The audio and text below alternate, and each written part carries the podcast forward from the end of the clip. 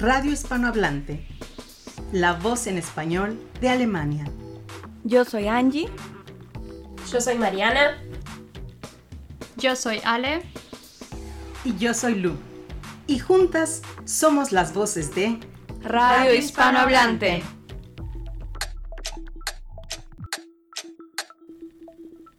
Pónganse cómodos, súbanle a la radio y quédense con nosotros los siguientes 60 minutos de una tarde más de jueves. Comenzamos.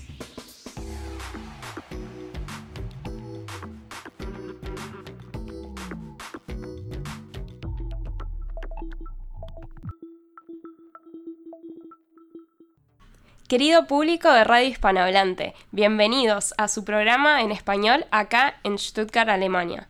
Les saluda Mariana Criado desde la cabina de la Freies Radio für Stuttgart, el 99.2 FM de su radio. Muy buenas tardes, público hispanohablante. Soy Angélica Aguilar y ahora estoy aquí con Marianita en la cabina de la Freies Radio für Stuttgart, como ella ya lo dijo. Hoy tenemos un programa muy, muy movido, un invitado muy especial, pero bueno, ya seguirán enterando de todo esto en el transcurso de nuestro programa de radio. Y ahora los dejamos con música y espero disfruten estos sonidos en español. Regresamos a cabina. Acabamos de escuchar a la cantante francesa Sass con su tema ¿Qué vendrá? Y bueno, el día de hoy hablemos un poco de medicina y de médicos aquí en Alemania. Es por ello que en nuestra entrevista del día de hoy tenemos como invitado a Víctor Goicochea. Un aplauso, un aplauso entre nosotras, porque somos poquitas en cabina. Y bueno, Víctor es originario de Perú, estudió medicina en su país de origen, es médico general, graduado en la Universidad Nacional de Trujillo. Y Víctor, bienvenido a Radio Hispanohablante, gracias por estar aquí. Muchas gracias por su invitación. Y bueno, Víctor, cuéntanos tú directamente, por favor, y personalmente un poco más de ti y de tus estudios como médico. Mm, ok, bueno, tengo 28 años, estudié medicina en la Universidad Nacional de Trujillo, la cual fueron 6 años de carrera y un año de internado. De allí tuve la meta de venir a, a realizar mis estudios de residentado de la especialidad aquí en Alemania, por la cual eh, ni bien terminando mi internado vine para aquí, aprendí el idioma, de ahí hice dos cursos y completar en sí la parte de los requisitos para poder hacer mi especialidad. Hice también dos eh, rotaciones en Catering Hospital, la cual fue de gran ayuda para mi experiencia personal. Cuéntanos un poco más cómo es que decidiste venir precisamente a Alemania. La verdad, eh, tuve la, la, gran oportunidad de que mi hermana está aquí hace cinco años. Ella me dio la posibilidad de venir aquí a Alemania y solamente vine para aprender el idioma, pero las posibilidades eh, hacer una rotación, hacer una práctica, eh, lo tuve aquí en Alemania y por eso me quedé.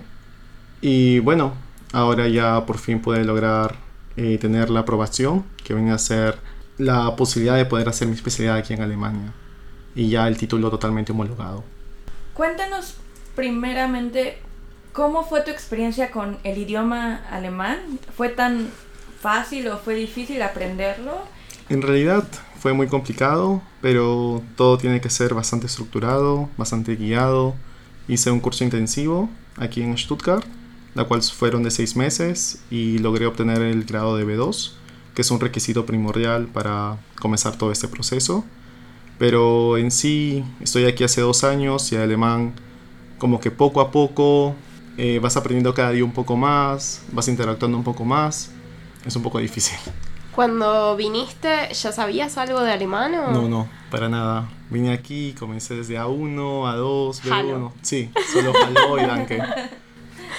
Oye, Víctor, y ahora cuéntanos cómo es este proceso o qué requisitos requieren los doctores para hacer esta homologación y validar sus estudios como médico en Alemania y en este caso los médicos latinoamericanos, eh, porque la historia con los médicos españoles es un poco distinta porque son Exacto. Unión Europea, pero en tu caso eh, también cada país es diferente. Eh, cuéntanos un poco en general. En realidad, como tú acabas de decir, es un aspecto general para médicos europeos y no europeos. En la parte de los médicos europeos solamente es dar un examen, que es el FSP, que es el examen del Fachsprache-Prüfung. Eh, en la parte de no europeos tienen que dar los dos exámenes, el Fachsprache y el examen de conocimientos. El primer examen solamente es este, una entrevista con un paciente, la parte de hacer una historia clínica y presentar al paciente a tu jefe, por ejemplo. Y el segundo examen ya viene a ser un examen de conocimientos que, que puede ser cualquier rama de, medicina que has tomado, tanto de medicina interna, cirugía, microbiología o farmacología. Eh, eso es la parte para los países no europeos. Pero es, por ejemplo, en tu caso, tú vienes de Perú, ¿es diferente, por ejemplo, para ti que para un médico argentino mm. o un médico mexicano? Ah, no. Eh, en sí, como te dije, la parte la generalidad es para médicos europeos y no europeos. Para todos los médicos no europeos es esta formalidad para poder tener tu título aceptado aquí en Alemania como médico y para poder hacer la especialidad necesitas tanto el primer examen, el FSP, y el segundo examen, que es el examen de conocimientos. Eso es para todos los países no europeos. Ok, es que ayer buscando información al respecto encontré en el Bundesagentur for Arbeit un proyecto que tienen que se llama Specialized en inglés. Especialización. Ajá, o bueno, ajá, estaba en inglés. Y ellos tenían como un proyecto especial para médicos mexicanos donde los traían acá, pero ellos tenían que cubrir como el avión y hospedaje, eh, pero todo lo demás estaba cubierto por Alemania. no, no profundicé en el tema, pero está en la página de Arbeitsagentur, entonces este, pensé que tal vez por eso podría ser también más fácil tal vez para médicos mexicanos o para médicos eh, peruanos o, o las diferencias se pueden encontrar, no lo sé. En realidad hay muchas agencias y justamente esta agencia mexicana sí la conozco porque tengo varios amigos que están que estuvieron ahí pero esas agencias lo que te ayudan son con el proceso de papeles, el proceso de eh, tal vez agilizar un poco más todo esto. Pero uno de los requisitos es que vengas ya con un B2. Pero en sí es el mismo proceso para todos. Solamente ellos se encargan de hacer esto un poco mucho, mucho más rápido que lo normal. En mi caso lo hice totalmente desde cero. Yo solo buscando y algo que también es importante decir es que estos cursos que, esta agencia seguro que los da, estos cursos son economizados por el gobierno alemán.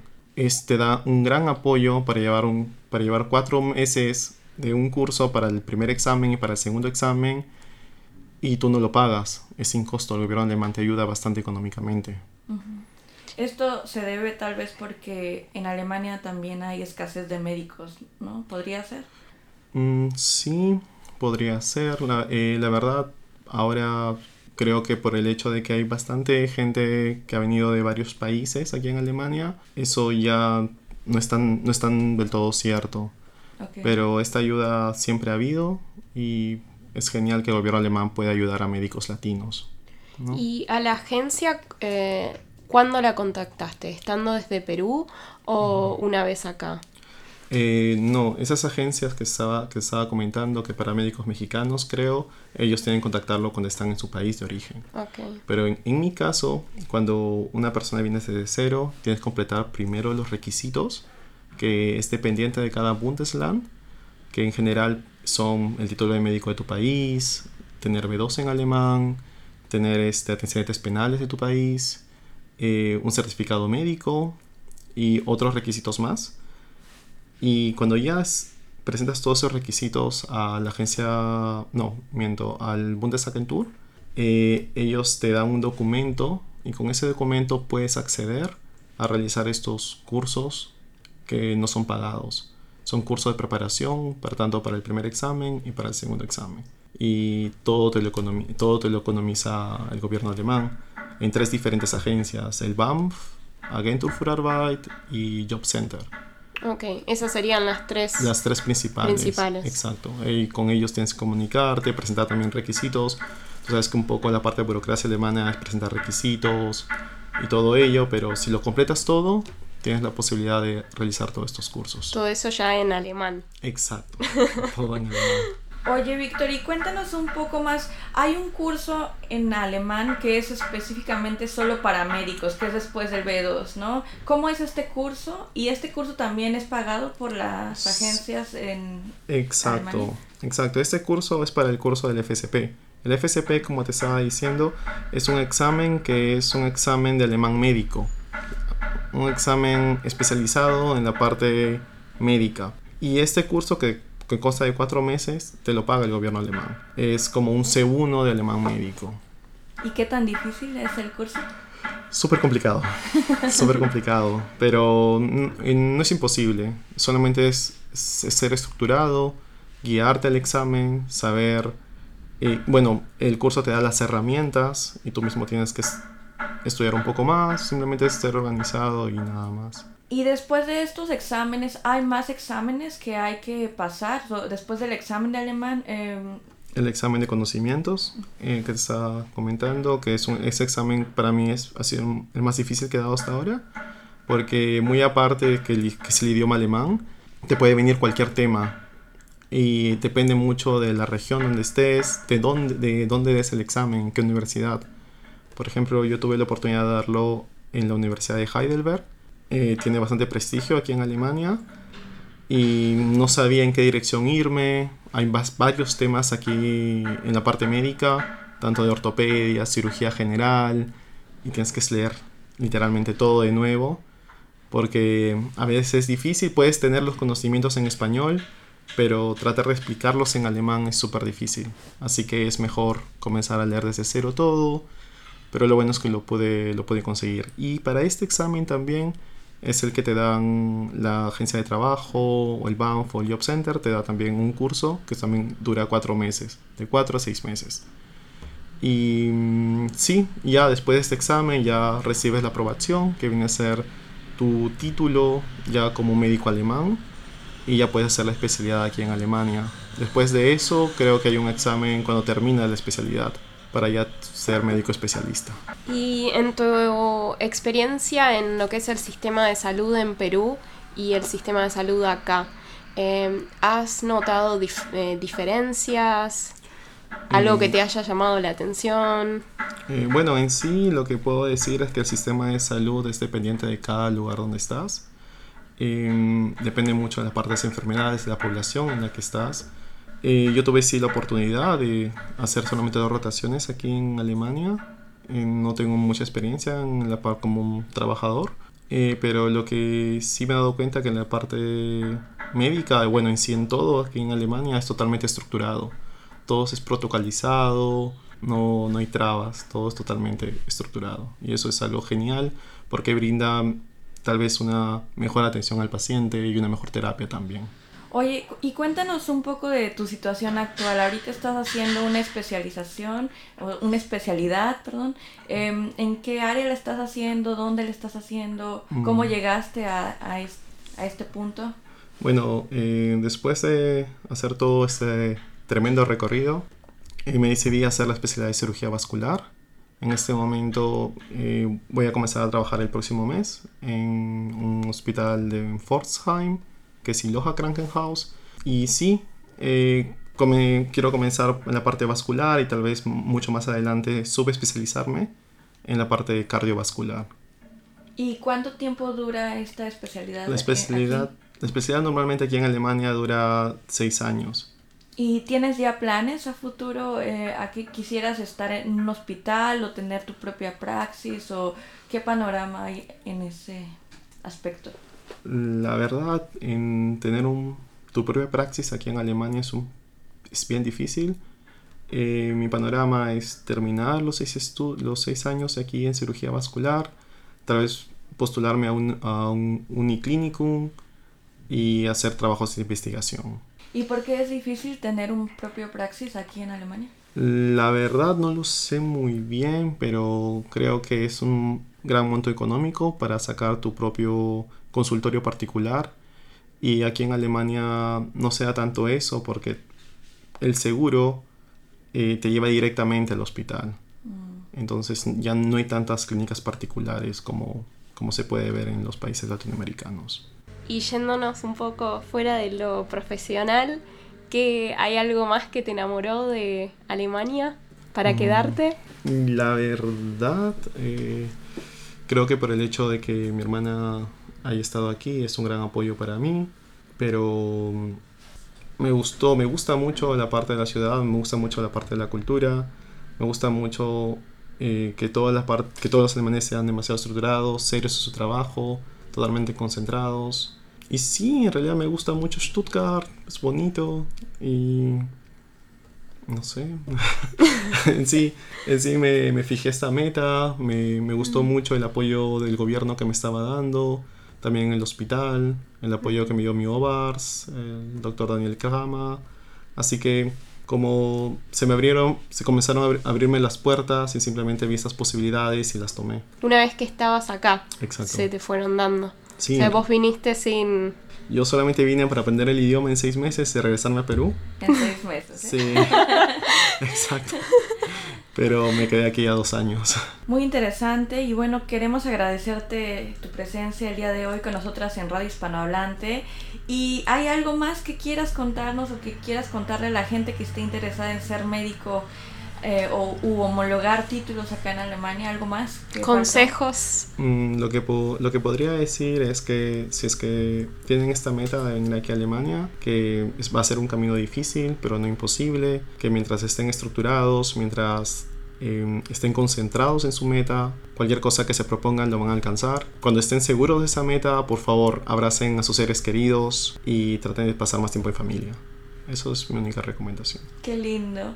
Y ya para terminar, em, ¿hay alguna manera en que podamos contactarte o la gente que le interese saber más al respecto te puedan contactar? ¿También tienes alguna página en Facebook o Instagram? Eh, no tengo Instagram, pero sí tengo una página en Facebook, Víctor Goicochea, mi nombre.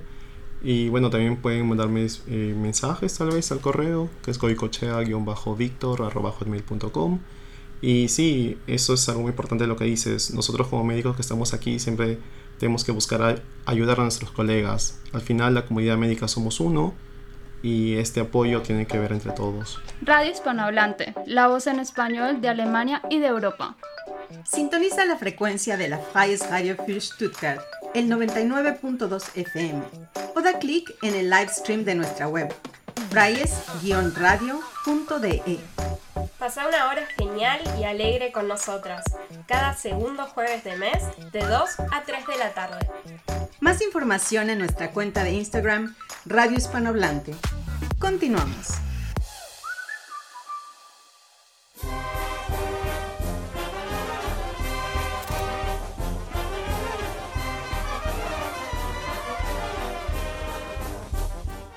En esta ocasión les quiero contar acerca de la Semana del Folclor que se llevó a cabo del 16 al 22 de noviembre. Este extraordinario evento fue organizado por Ana Luisa Velázquez Ramírez, directora de México en la Piel, quien desde la capital española coordinó una serie de entrevistas que constituyeron un mosaico de la riqueza cultural con la que cuenta México. El lunes 16 se realizó la inauguración del evento desde Madrid y contó con enlaces en Inglaterra, Francia, República Checa y en Alemania estuvo a cargo de Radio Hispanohablante. El hilo conductor fue la vida y obra de la gran bailarina Amalia Hernández, quien con su gran amor a México y su entrega a la danza folclórica ha dejado un legado imborrable para nuestro país con su ballet y ha llevado nuestro folclor a varios rincones del mundo. Los temas que se tocaron en los diferentes países europeos fueron variados y eran una muestra de cómo la cultura de estos países se relaciona con la mexicana. Así pudimos aprender del vínculo entre la comida francesa y la mexicana, la trayectoria del bailarín Isaac Hernández, el origen de la palabra bohemia, la película México-alemana Guten Tag Ramón, entre muchos otros.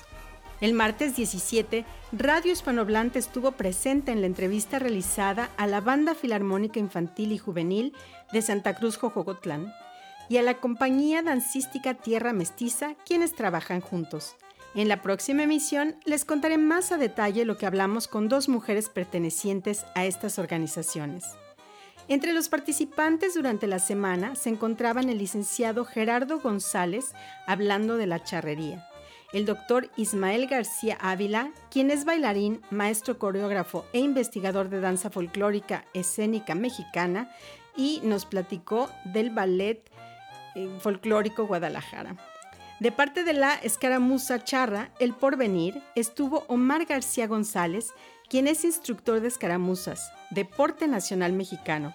También se contó con la representación y entrevista del ballet folclórico IMCAR de Irapuato a través de su director general, Eder Daniel Alfaro, y dos integrantes más del ballet. El viernes 20 de noviembre, día en que festejamos la Revolución Mexicana, la charla corrió a cargo de la profesora de historia Cintia Romero Rodríguez. Ella abundó en los cambios que se han provocado a 110 años de este acontecimiento. El sábado 21 se presentaron sones y la entrevista con el ballet folclórico Tuyet Itali del puerto de Veracruz. Y cerrando con broche de oro, el domingo 22 se presentó la compañía de danza folclórica de Tlajiaco AC, con un baile típico de Oaxaca y con la presencia de su director Nicandro Hernández. Es así que llegó a su fin una semana donde pudimos apreciar una muestra que la enorme riqueza de nuestro México tiene en los diferentes rubros artísticos y culturales. En estos tiempos de pandemia que nos ha sido imposible regresar a nuestro país, este esfuerzo nos ha acercado a nuestras raíces y ha sosegado la nostalgia. Quiero agradecer a Ana Luisa Velázquez la invitación a participar en este magnífico evento y los quiero invitar a que la visiten en YouTube, Facebook e Instagram como México en la piel y que si se perdieron los eventos, vean los videos. También agradezco a Lluvia por esta hermosa pieza que estamos escuchando de fondo, interpretada por la Banda Filarmónica de Santa Cruz Jojocotlan, cuyo título es Malta.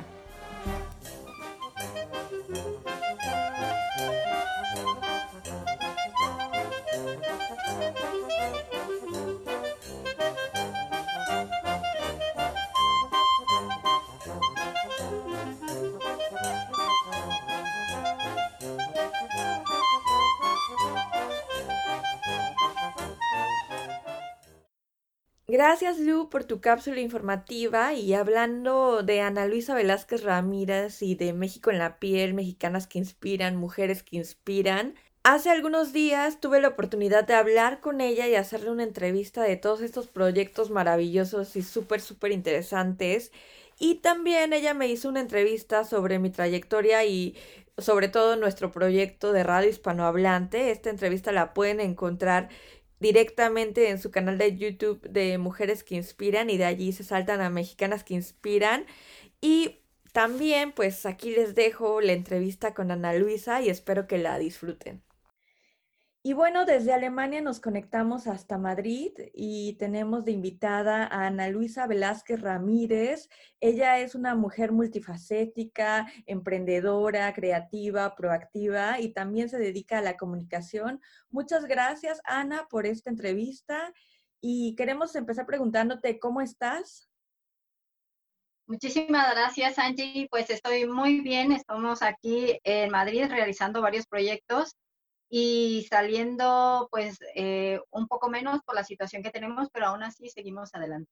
Muy bien, y ahora queremos preguntarte todo lo que haces, ¿no? Cuéntanos por favor más de ti, de tu vida, cómo es tu vida en Madrid, España y desde cuándo vives allá. Pues mira, te voy a hacer un currículum súper pequeño. Tengo aquí eh, ya establecidas cinco años, ya, ya establecida sin moverme porque yo salí de México pues hace 13 años pero estuve de país en país. Llegué a España, realicé el máster, me fui a Inglaterra, de Inglaterra volví, me fui a, mm, de Sydney, Australia, volví y luego nos fuimos ya a, Canadá. Entonces ya, ya establecido aquí, tengo cinco años en, en, España, pero este, como te decía, pues siempre he estado moviéndome de país en país. Me encanta viajar, me encanta conocer diferentes culturas y el inglés mm, me apasiona, entonces siempre he seleccionado países anglosajones. Cuéntanos, por favor, un poco más acerca de tu carrera profesional y cómo es que has logrado ejercer tu carrera internacionalmente. Pues mira, yo en México hice la licenciatura de Ciencias de la Comunicación, me apasiona la comunicación de verdad. Eh, me especialicé en lo que es la comunicación organizacional, la parte de empresas porque eh, yo ya trabajaba en televisión, eh, duré mucho tiempo trabajando en televisión en varias áreas, entonces yo creía que la, el área que a mí me faltaba pues era como el empresarial, ¿no? Como el, el, desarrollo organizacional, pues todo lo que tiene que ver con, con recursos humanos, con los valores de la empresa, con la formación de, los eh, empleados, con crear manuales de bienvenida en una, en una empresa. Entonces, yo complementé mi formación de la universidad con lo que era el trabajo de, televisión. Y entonces eh, me creé una, un perfil pues de emprendimiento, siempre he sido emprendedora con la parte de comunicación. Así que ahora estas dos ramas que yo tengo, lo que es el, empresarial, por así decirlo, y la comunicación, por los he embonado, los he, juntado y he realizado varios proyectos, he creado varios proyectos aquí, aquí en España y en México pues ya este, tenía, había emprendido en varios sectores y siempre he estado de emprendimiento en emprendimiento, nunca he llegado a ser una empresa como tal, porque eh, la verdad, como decías al principio, soy multifacética y me gusta estar siempre creando diferentes cosas y, y, participando en diferentes áreas. Así que nunca, la verdad que nunca me he arriesgado a estar en una empresa, eh, por así decirlo, estable. Siempre he estado creando diferentes ideas y también porque en aquel momento pues yo me movía mucho de, de países. Entonces, ahora que yo estoy aquí establecida, pues a lo mejor ya es momento de de verdad crear una empresa que ahora más adelante te, estaré contando. Ana, tú tienes dos proyectos muy lindos que me gustaría que le contaras a nuestros radioescuchas, que son, en primero es eh, México en la piel y el segundo es Mujeres que inspiran, ¿no? El de México en la piel tiene como el eslogan Vive, baila, canta y saborea, el cual me parece muy interesante. ¿Nos puedes contar un poquito más acerca de estos dos proyectos? Pues sí, mira, eh, como te decía, siempre he estado creando proyectos de emprendimiento, pero hubo una etapa de mi vida en que yo no podía trabajar en ellos, no tenía tiempo para dedicarme porque tenía mi trabajo y aparte tengo mi familia. Entonces mis proyectos personales como tal se quedaron en stand-by. Llega el COVID, mm, este, nos tenemos que encerrar y en este inter pues yo ya estaba retomando los proyectos y uno de ellos es como dices México en la piel y Mujeres que Inspiran. Pues en México en la piel eh, damos difusión eh, de la cultura mexicana desde Madrid. Eh, y no nada más con proyectos que están en Madrid, sino con proyectos que están en Europa y, por supuesto, con proyectos que vienen desde México, conociendo emprendedores, empresarios, artesanos, acercándonos a las secretarías de, gobierno de, México, pues para hacer una, una relación más, más cercana y que mm, México se acerque a España a través de la cultura. Entonces, con México en la piel, pues vamos haciendo un pequeño reportaje, vamos eh, compartiendo pues las, también los proyectos que hacen los emprendedores aquí en España y en Europa y también creamos estos lazos que yo te comentaba con diferentes organizaciones de México a través de entrevistas, a través de eventos como el que estamos preparando, que es, que es la Semana del Folclor. Es que estoy pensando porque tenía Semana del Folclor, folclor Mexicano, pero se está uniendo Chile, entonces vamos a dejarle en Semana del Folklore, porque eh, nuestra ilusión también es este, trabajar con diferentes países y, diferentes organizaciones culturales, pues para así eh, seguir ampliando nuestra difusión de la cultura. Y aunque sea México, pues eh, tenemos las puertas abiertas a, a, todas las asociaciones culturales este, para seguir con la difusión y el trabajo que tenemos desde, desde Madrid. Eso es el respecto de México en la piel. No sé si quieres que te hable de mujeres que inspiran. Sí, me gustaría que nos contaras de mujeres que inspiran y además en este proyecto creo que el tema de migración tiene como algo importante o algo ligado. Entonces me gustaría también saber qué, qué enlace hay entre ese proyecto y el tema de la migración. Sí, mira, en Mujeres que Inspiran eh, la, columna vertebral es pues eh, dar difusión a todos los proyectos de emprendimiento de las mujeres, empoderar a las mujeres de una forma, a través de la formación y a través de la comunicación. Ahora es muy importante que las mujeres que estamos emprendiendo sepamos comunicarnos y sepamos trasladar hacia nuestro público lo que estamos haciendo, ponerle cara a nuestro servicio y a nuestro producto. Entonces, pues bueno, eh, la ilusión que yo tengo a través de Mujeres que Inspiran es dar a conocer a todas las mujeres emprendedoras, no solamente de España, sino de, todas partes del mundo. De hecho, Mujeres que Inspiran se está creando una comunidad internacional de mujeres emprendedoras y tenemos de todos los países. Ahí en esa, en Mujeres que Inspiran tenemos una sección que se llama Mexicanas que Inspiran. Y entonces yo me doy a la tarea de buscar a mexicanas eh, para que nos cuenten sus proyectos desde el país que se encuentren, ¿no? Y precisamente ahí tocamos el tema de la migración. Los estudios dicen que el choque cultural que tiene un migrante al llegar a otro país es más fuerte en las mujeres que en los hombres. Un hombre llega a un país y se establece lo más rápido que pueda. Un hombre es más fácil de entablar una relación con, con amigos y con su círculo este, que le rodea. Y la mujeres nos cuesta un poquito más la adaptación para el país que llegamos, ¿no? Pero también a eso se une de que las mujeres luego nos casamos, formamos una familia y eh, existe esta separación de lo que es tu perfil profesional con tu, con tu perfil familiar, por así decirlo. Entonces, en ocasiones las mujeres se encuentran con que se han quedado en casa al 100%, cuidando de los hijos, eh, de la familia, del hogar, y llegan a un punto en que ni han desarrollado su profesión en el país donde, donde han, a donde han llegado, ni han, ni han creado un círculo este, de amigos o un círculo profesional que les permita desarrollar su profesión.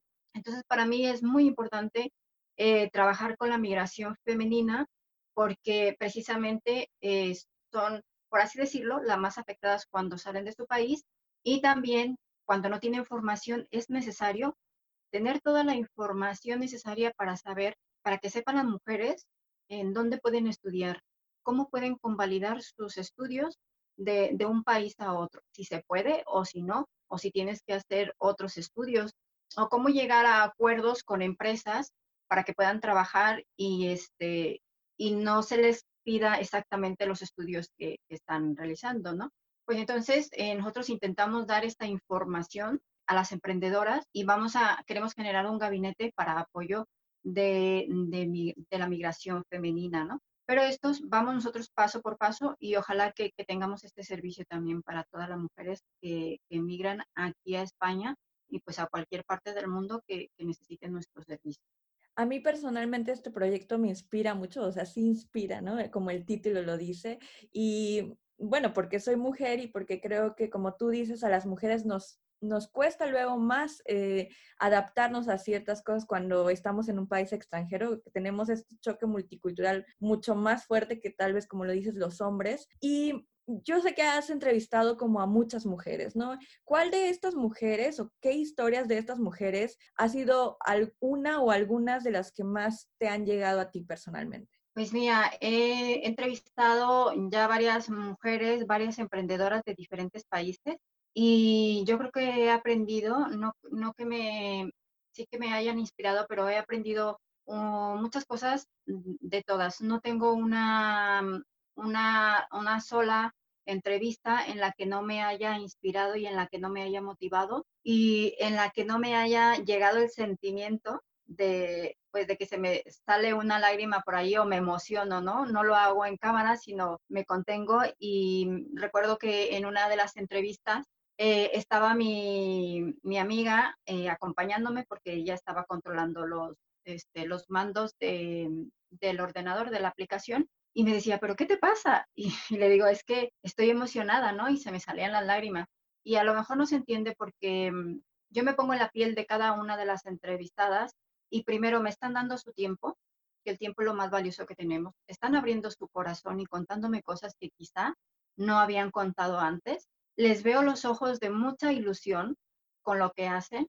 Quieren compartir con otras emprendedoras lo que les está pasando y están compartiendo su idea de negocio, que en ocasiones no es fácil decir a la otra persona qué es lo que estoy haciendo, ¿no? Entonces, por todas estas razones, para mí, eh, entrevistarlas a ellas me ha dejado muchísimo, he aprendido muchísimo de cada una de ellas y sigo con la inspiración y con la ilusión de seguir conociendo a más mujeres inspiradoras. Me decían una de ellas, pero mi historia no tengo nada que decir, no tengo una historia real que contar, no tengo nada que contar de ella. Y sabes qué nos pasa, Angie, que en ocasiones lo que hacemos y nuestro trabajo que hacemos, lo hacemos todos los días, lo llegamos a hacer hasta sin pensar, eh, inconscientemente, y por eso eh, desvaloramos todo lo que hacemos, ¿no? Tú estás en la radio En la radio eh, no es fácil, pero para ti ya es fácil porque tú entras a los, al estudio, este, sabes cómo hablar, sabes cómo dirigirte, sabes qué distancia tienes que, tener entre el micrófono y tú, pues cómo vocalizar y todo eso, ¿no? Para las demás personas no conocemos el, el, el medio del, de la radio, ¿no? Cómo se trabaja. Y para ti podrías decir que es muy fácil, es muy sencillo, que no tiene nada del otro mundo, pero para las demás personas a lo mejor nos hace ilusión conocer tu trabajo, pues qué es lo que haces, cómo llegaste a la radio, ¿no? Y a través de las historias logramos, em, logramos impactar pues a más mujeres, a más corazones y a más ideas de emprendimiento en que pueden ayudar a las demás, a las demás mujeres, y no solo a las mujeres, yo porque estoy enfocada a las mujeres, pero estamos abiertas a los hombres, ¿no? De mujeres que inspiran, em, tenemos la plena convicción de que mujeres y hombres podemos trabajar juntos para hacer este mundo mejor. Y eh, también tenemos entrevistas de hombres, también en una de ellas me he divertido también mucho, las otras son un poquito más serias por, el, por la temática, pero realmente no hay una que, yo pueda decir, con esta me ha hecho ilusión, sino todas en sí he aprendido algo y desde aquí les agradezco a todas eh, por su tiempo, por su entrevista y sin ellas, sin estas historias no existiría mujeres que inspiran. Así que a donde vaya mujeres que inspiran, irán cada una de estas eh, emprendedoras, de estas mujeres con, con, pasión, con ilusión de hacer su trabajo. A donde quiera que vaya eh, mujeres que inspiran, irán cada una de ellas. Ana, muchas felicidades por ese proyecto, de verdad es también valiosísimo y haces un gran, gran trabajo. Eh, inspiras también, tú también eres una mujer que inspira. Y bueno, una última pregunta sería, ¿qué, qué consejo le darías a los hispanohablantes o a la gente que desea emigrar a España? O sea, ¿qué te dirías también a ti misma tú? ¿Qué harías distinto antes de emigrar? Algo, un consejo que le darías a, estas personas que están pensando o que acaban de llegar o que están un poco desorientadas? Y no solo en España, ¿no? Sino en general en Europa o en todo el mundo, porque la gente migra hoy en día más que antes, ¿no? Pues Angie, primeramente muchísimas gracias por la invitación eh, y muchos saludos a tus radioescuchas. Este, les envío muchos saludos desde, desde Madrid. Pues mira, yo qué les contaría como migrante, porque mm, eh, yo soy de origen mexicana, eh, pero ya tengo muchos años en Madrid y he estado en varios países. Pero también es importante, Angie, que se me viene a la cabeza que todas las, mm, las personas migrantes nos quitemos la etiqueta de que somos migrantes. En un papel no va a decir que somos migrantes y que no tenemos la nacionalidad, si aún no la tenemos, del país donde estamos. En otro momento va a llegar en que un papel nos va a decir que ya no somos migrantes, que somos de esa nacionalidad. Pero seguimos con la etiqueta de yo no soy de aquí, ¿no? Eh, como dice la canción, no soy de aquí ni soy de allá. Pues hay que quitarnos esa etiqueta y yo los invitaría primero a, a sentirse parte de ese país en donde se encuentren, porque al final de cuentas estamos viviendo en ese país. Cuando tú te sientes em, parte del país donde tú estás, vas a entregar lo mejor de ti, vas a querer participar más, vas a querer formarte más y vas a querer dar lo mejor de ti constantemente. Sin embargo, si tenemos la etiqueta de soy migrante, siempre vamos a tener esa separación y vamos a tener un pie en nuestro país y otro pie en el país donde nos encontramos. Nuestro corazón va a estar dividido entre dos países, entre dos naciones, y no nos va a dejar crecer para alcanzar nuestras metas y para lograr los objetivos que queremos alcanzar. Yo creo que es importantísimo cerrar los círculos del país donde venimos. Esto no quiere decir que nos olvidemos, porque no nos olvidamos, y es importante no olvidarlo. Cerrar círculos de donde venimos y dejarnos abrir y dejarnos acoger por el país donde estamos para que podamos crecer y podamos sentirnos parte de este país. Esto sería una parte.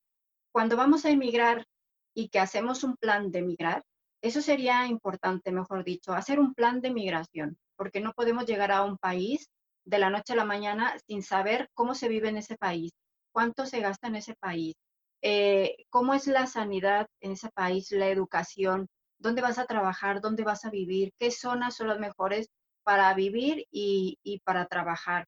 Yo creo que antes de emigrar tenemos que hacer toda una planificación de ver, estudiar posibilidades de qué país nos puede ir mejor considerando los objetivos que tenemos.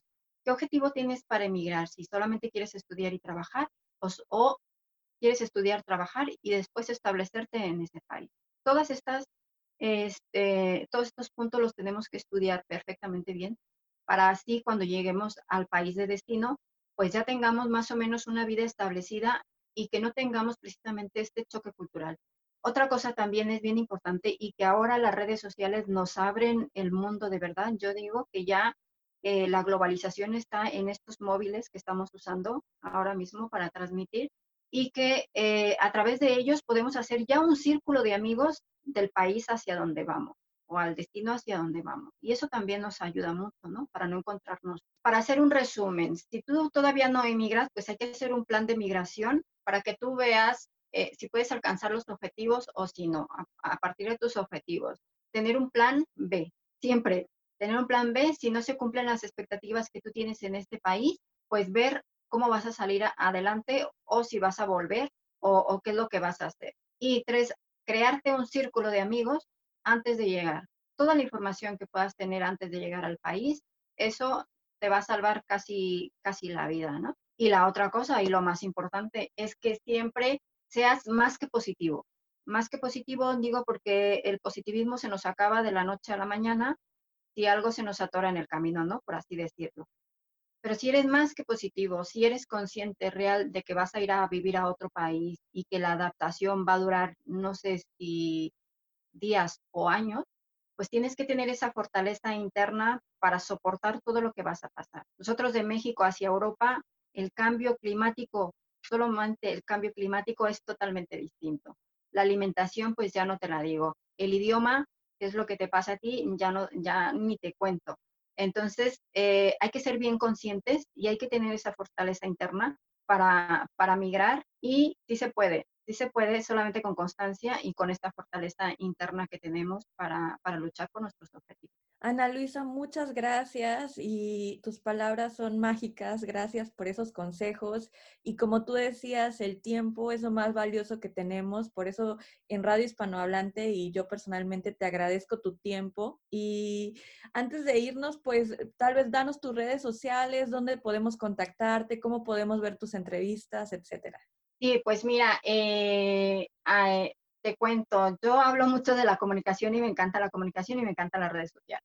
Tengo, tengo varios perfiles y en uno me vas a encontrar como Ana Luisa Velázquez, que son mis apellidos, Ramírez, solamente con R-A-M, sin completar Ramírez, de todas maneras ya te las estaré pasando. Mujeres que inspiran, mujeres que inspiran, eh, tiene doble A al final, punto TV en Mujeres que Inspiran e intentamos que sea precisamente contenido televisivo a través de, YouTube, que tenemos nuestro canal también. Igual con el mismo nombre, Mujeres que Inspiran, doble A al final, TV, punto TV. Eh, estamos también en lo que es LinkedIn. También estamos ahí, eh, que es una red social más oficial y que queremos precisamente impulsar los proyectos ya de emprendimiento de, de las emprendedoras, que muchas de ellas por cierto, no tienen esta red social y hay que ayudarles a que la tengan. Y en, Instagram igual, estamos igual en Mujeres que Inspiran, doble al final, punto TV. Y mi perfil personal, pues es Ana Luisa Velázquez en, Facebook, que es donde más me muevo, que yo estoy feliz. Facebook mm, parece que es mi casa. Eh, ¿Qué más? Eh, México en la piel igual. México en la piel tal cual está en, en Facebook, en Instagram y también tenemos el canal de el canal de YouTube. Así que nos pueden ir visitando si tienen algún proyecto, alguna idea que quieran también proyectar a través ya sea de Mujeres que Inspiran y de México en la piel, pues son bienvenidos. Eh, yo creo que ahora es momento de crear y generar mucho, mucho contenido atractivo para todos los que estamos ahí en las redes sociales. Pues nuevamente muchas, muchas gracias. No sé si hay algo más que quieras agregar. Pues nada, nada más agradecerte, Angie, por este tiempo también y por la invitación este, para estar aquí en tu programa de, de radio. Saludos a todos los que nos escuchan. Un abrazo muy fuerte y que sigamos con la misma energía y con las mismas ganas de vivir y de crear y desarrollar nuestros proyectos, que es lo más importante.